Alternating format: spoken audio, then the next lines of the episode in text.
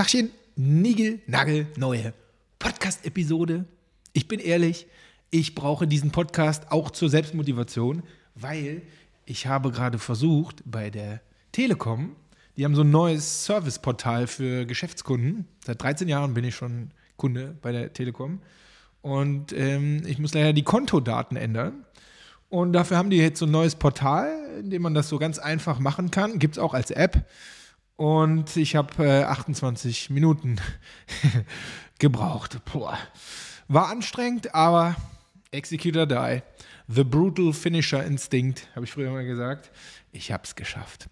Aber darum soll es in diesem Podcast, YouTube-Episode, äh, Dings da, nicht gehen, sondern es geht um die Unternehmerreise. Und ihr kennt alle diese Sprüche von ähm, es ist die Reise und nicht das Ziel oder der Weg ist das Ziel und so. Und das sind alles äh, plattge, plattgesprochene, plattgetretene Sprüche, ähm, aber die stimmen. Und ja, dazu ähm, möchte ich euch einmal abholen, dazu möchte ich euch einmal mitnehmen.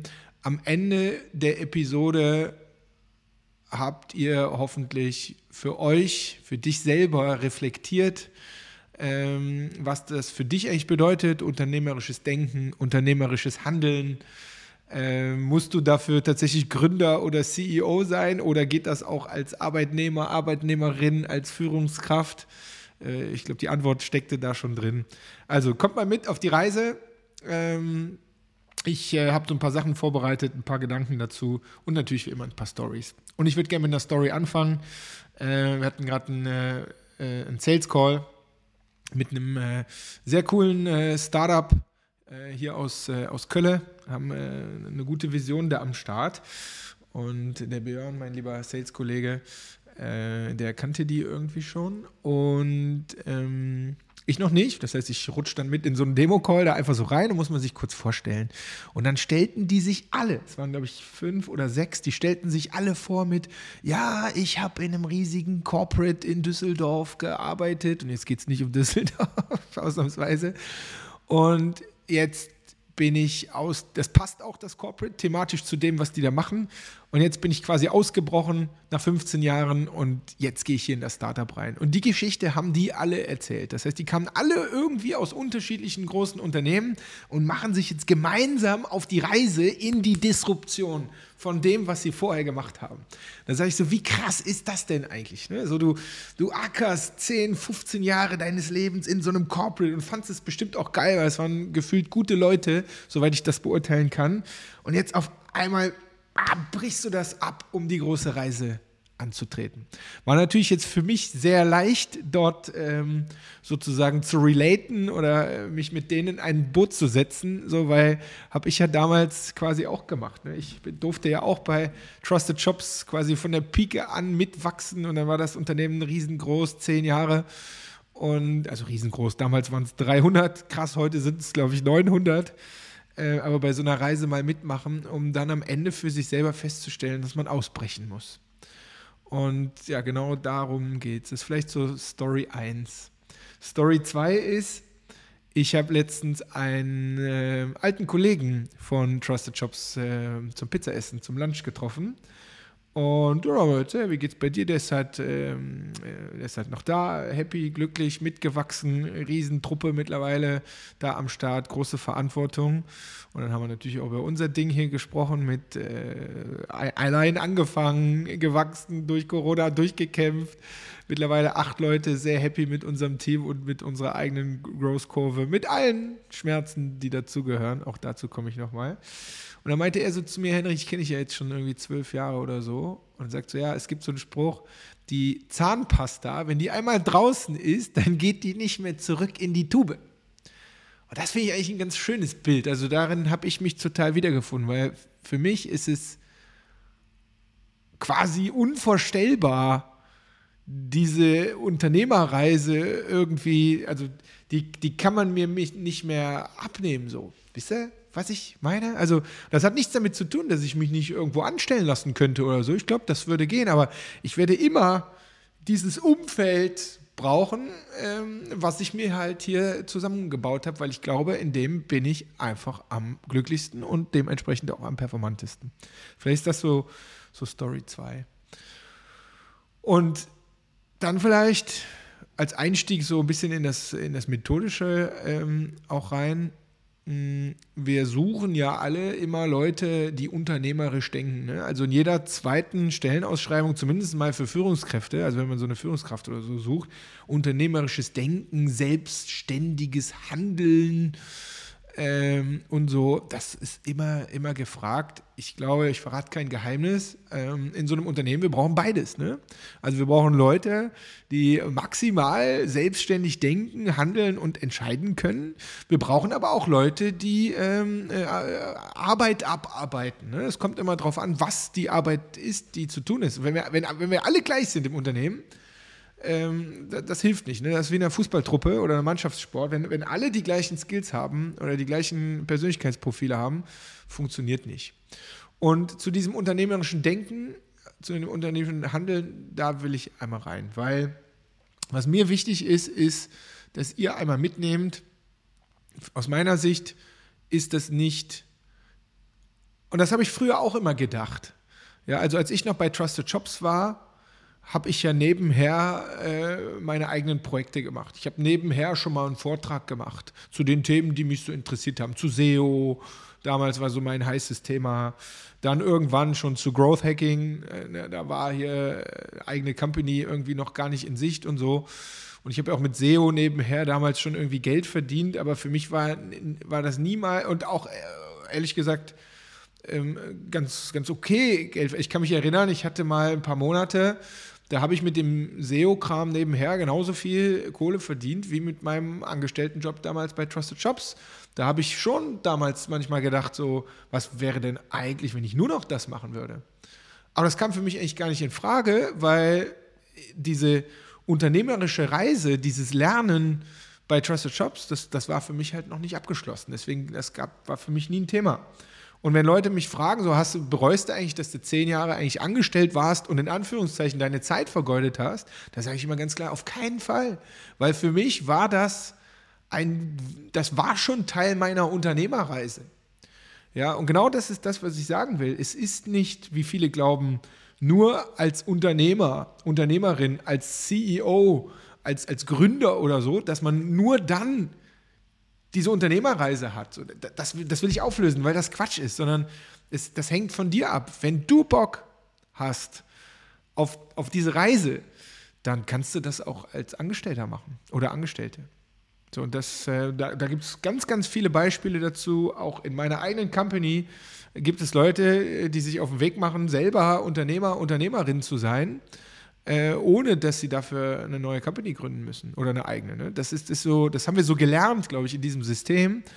Aber das ist Quatsch. Und ich bin sicher, jeder von euch, vielleicht bist du es auch selber, kennt äh, Leute oder hat Kollegen, Kolleginnen, bei denen ihr sagt so, ja, die sind eigentlich Unternehmer, unternehmerisch, unter, unternehmerisch unterwegs, auch wenn sie angestellt sind. Ja, das heißt, ihr müsst nicht dafür, und um Gottes Willen, macht es, ja, aber ihr müsst, ihr müsst dafür nicht äh, ausbrechen, sondern es ist am Ende geht es ja darum, wie ihr denkt und äh, wie ihr handelt.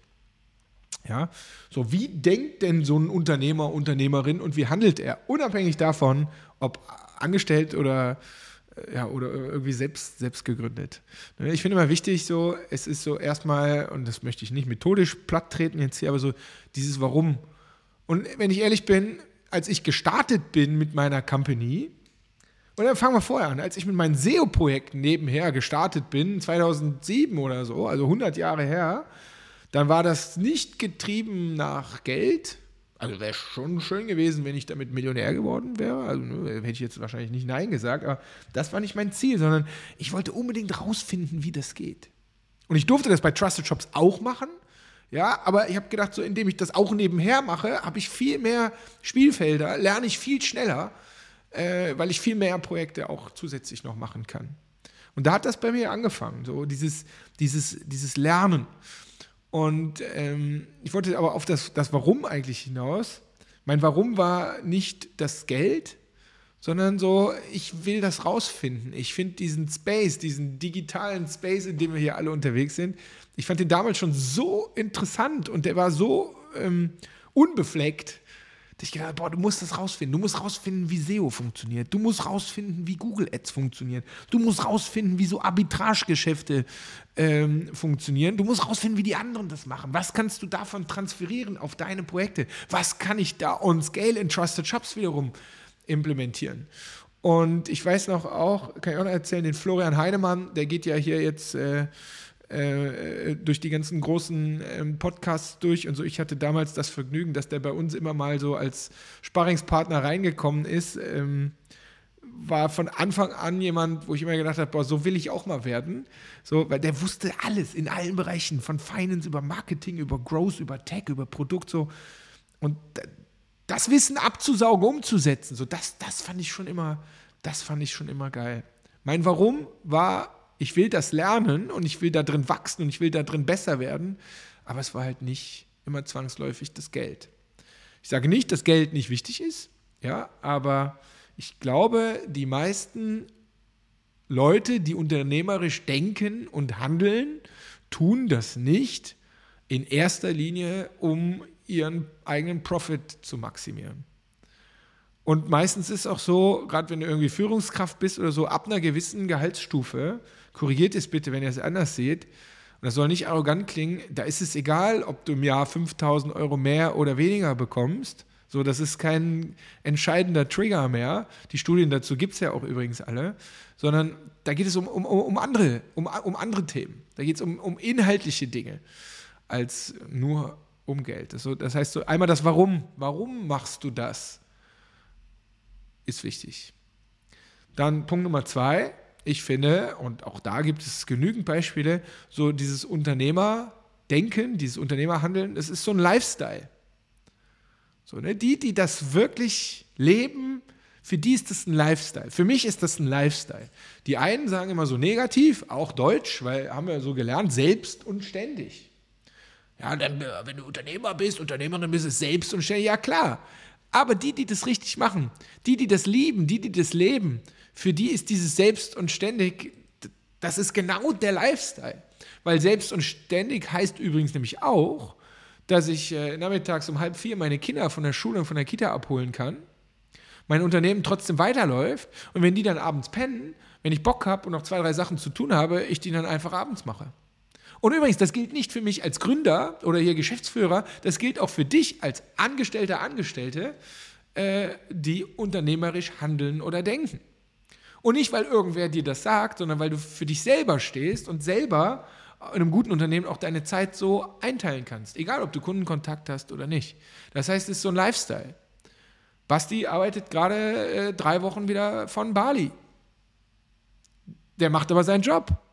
Und ich muss keine Sekunde drüber nachdenken und äh, der Rest vom Team auch nicht oder kontrollieren, ob der das da macht oder wie der das da macht oder, oder so, weil ich einfach weiß, der denkt und handelt unternehmerisch der wird seinen Job machen.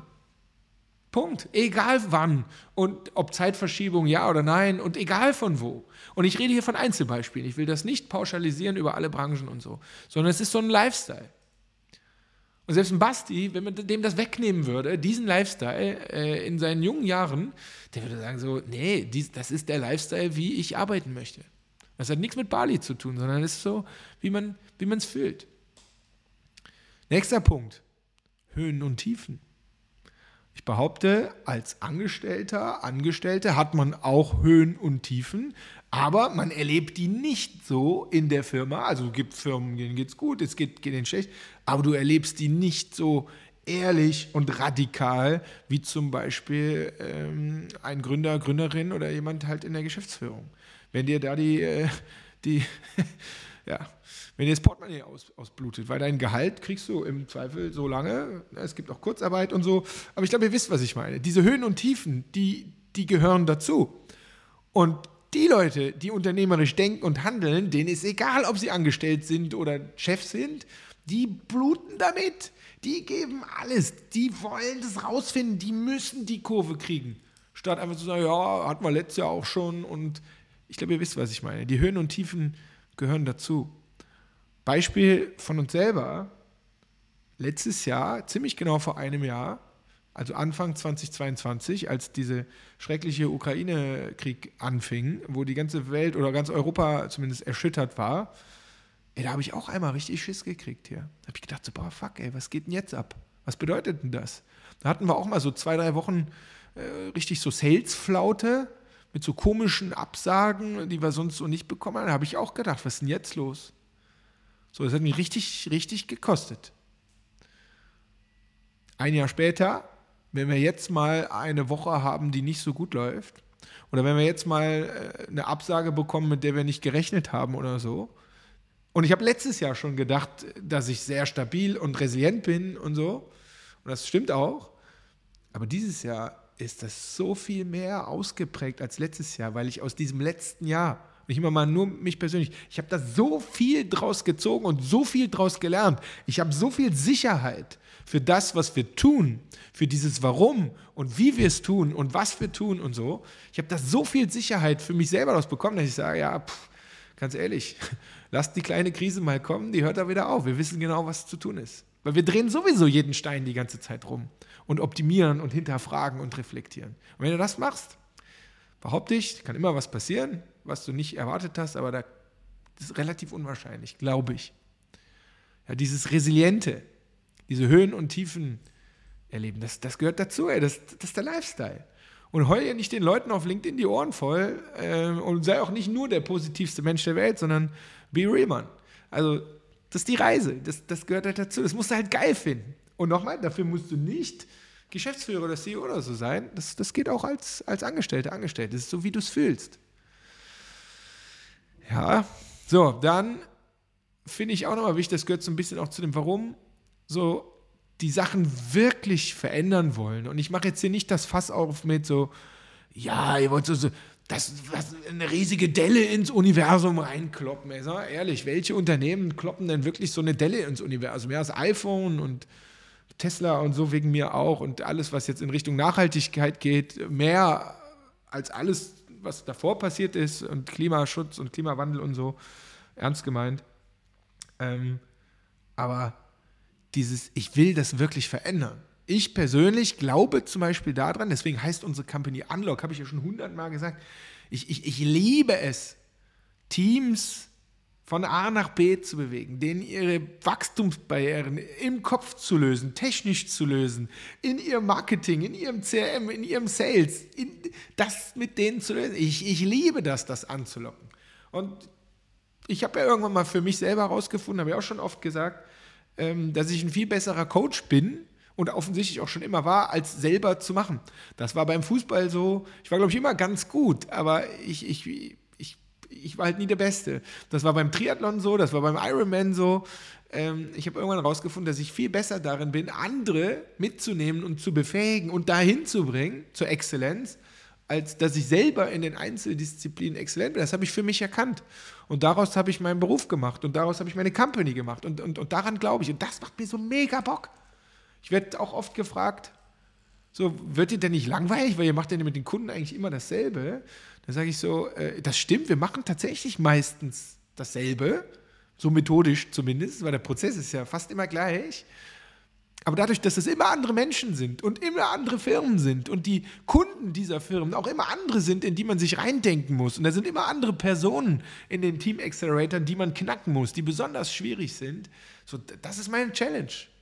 Und das liebe ich. Das zu, die zu anlocken, die Einzelpersonen zu anlocken, das Team zu anlocken und vor allen Dingen deren Ziel zu anlocken. Das ist meine Reise, da habe ich Bock drauf. Kann ich mir vorstellen, das mein ganzes Leben zu machen? Ja. Weiß ich, ob ich das mein ganzes Leben machen muss? Nein. Vielleicht werde ich auch einfach irgendwann, wenn jetzt mein Sohn in einen Fußballverein geht, vielleicht werde ich auch Fußballtrainer. ja, vielleicht. Ja, gucken wir mal. Aber jetzt gerade äh, jetzt noch nicht. So, ähm, dann wichtiger Punkt, habe ich eben auch schon mal angedeutet, nicht dem Geld hinterherrennen. Mache ich jetzt kurz, weil ich habe eben schon mal gesagt. So, die Leute, die die ganze Zeit über Geldoptimierung sprechen und wir, wir wollen mehr Geld und wir wollen mehr Geld, auch, auch angestellt. So, es geht nicht immer nur um Geld. Geld ist wichtig, ohne Zweifel. Und Geld ist nun mal auch das Maß der Wertschätzung äh, deiner Arbeit. Ja, aber da, darum geht es nicht. Ich finde immer, ein Unternehmer oder jemand, der unternehmerisch denkt und handelt, der kriegt das Geld ja sowieso nur, um es auch weitestgehend wieder zu investieren in das, in das große System. Das heißt, das, ja, komm, über Geld will ich nicht so viel reden, dann mache ich nicht so gerne.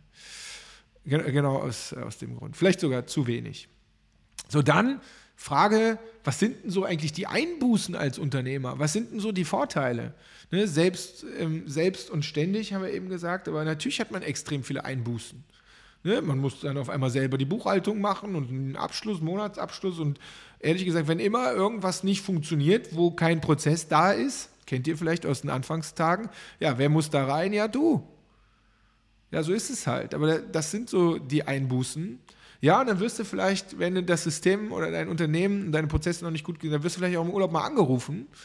Ja, aber darum, das, das ist halt die Reise, das ist halt der Lifestyle. Dann musst du halt dein Unternehmen so aufbauen, dass das nicht mehr passiert. Du musst halt Prozesse schaffen, Leute schaffen oder wie auch immer du das machst. Deinen Kunden eine saubere Kommunikation machen, dass du eine Woche im Urlaub bist, hilft, habe ich gehört.